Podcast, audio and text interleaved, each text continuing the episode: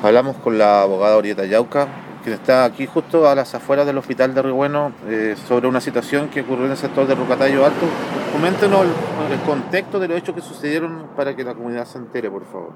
Bueno, eh, buenas tardes. Hoy día es un día en que eh, miembros del pueblo mapuche, cierto, que defienden el Ñenquintuante, se fueron a manifestar pacíficamente en las cercanías donde se, se está desarrollando el proyecto de la empresa noruega Statkraft, eh, específicamente eh, en Río Pimarquén, son los que defienden en Quintuante, estaban manifestándose tranquilamente en la vía pública cuando fueron atacados sin mediar provocación alguna a disparos con perdigones desde el interior eh, de un predio que pertenece a esta transnacional Statkraft, resultando lesionados seis personas, una de ellas grave, eh, que está siendo trasladada en este momento en ambulancia a Valdivia, dado que uno de los perdigones se encuentra alojado en su ojo derecho.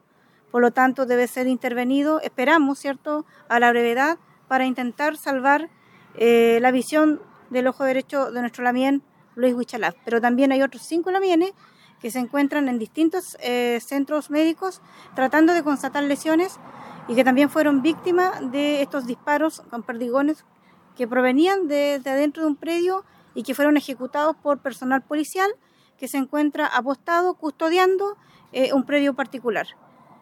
Eh, la situación que ocurrió es grave, eh, es una manifestación legítima, con fines absolutamente legítimos, que encuentran su sustento, ¿cierto?, en el deber que debe cumplir todo mapuche en razón de lo que establece nuestro derecho constitucional, que es proteger y defender al año Quimapo y es en tal sentido que estaban manifestándose nuestros lamienes. Eh, cuando llega nuestro lamien aquí al hospital de Río Bueno, que fue a las 2.15, a 14.15 horas de la tarde, es recepcionado, aquí fue dejado y abandonado, hay que decir las cosas por su nombre, fue dejado y abandonado por personal del Instituto de Derechos Humanos de Valdivia. Lo trajeron y lo dejaron abandonado en este hospital y después se fueron, sin constatar el estado eh, de gravedad de nuestro lamien, hasta que posteriormente llegaron otros hermanos mapuche acá que pudieron acompañar a Lamien en la situación grave que está viviendo.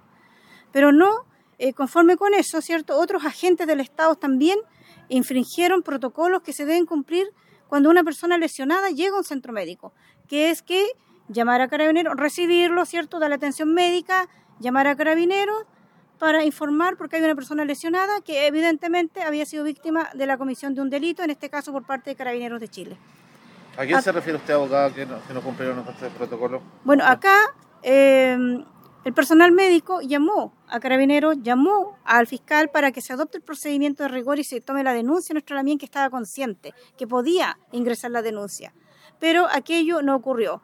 Eh, se negaron a venir, se negaron a adoptar el procedimiento, es decir, no se adoptó la denuncia, por lo tanto, tampoco el fiscal puede dar una instrucción eh, para que proceda a detener a quienes actuaron y cometieron este delito por cuanto está corriendo el tiempo de la flagrancia. Ello no va a ocurrir, ¿por qué? Porque normalmente, en todos los casos, cuando llega una persona lesionada a un centro médico, se adopta el procedimiento y se puede capturar a los responsables dentro del periodo de flagrancia y detenerlo. Pero acá, al ser un mapuche lesionado, no se adoptó ningún procedimiento y el fiscal inclusive eh, arrogándose facultades que no tienen médica, dio una instrucción médica, que él sea trasladado de inmediato a Valdivia cuando en estricto rigor esa decisión es de un médico. Pero esa es la respuesta que se obtuvo de parte del sistema persecutor penal respecto del hecho delictivo del cual fue víctima eh, nuestro lamien Luis Huchalaf y los otros lamienes. Ahora, es importante señalar que hubo tiempo de sobra y de conciencia en nuestro lamien para poder eh, adoptar el procedimiento policial porque la mien llegó aquí a las 14, 15 horas y se fue a las 17.10 y él estaba en todo momento consciente y podía dar declaración y podía ingresar denuncia. Pero como era un mapuche, aquí tenemos al Estado de Chile, los agentes del Estado de Chile, que actúan súper rápido para reprimir al pueblo mapuche, para levantar montaje respecto a nuestros lamienes, pero cuando tienen que adoptar un procedimiento que da cuenta de un hecho ilícito que ha afectado a uno de nuestros lamienes, a un miembro del pueblo mapuche, desaparecen, no lo hacen, se niegan. Y eso, eso es discriminación. Abogado, ¿usted da fe que fue por instrucción del fiscal que dio la orden para que sea trasladado a Valdivia este...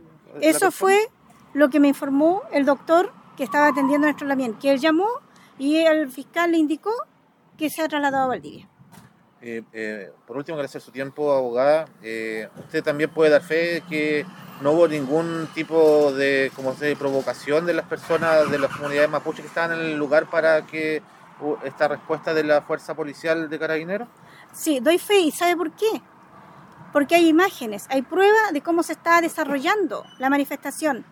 Y segundo, Carabineros de Chile, incluso lo que están sirviéndole al privado y adentro en ese fondo, en vez de estar custodiando a la ciudadanía común y corriente, tienen un protocolo que cumplir.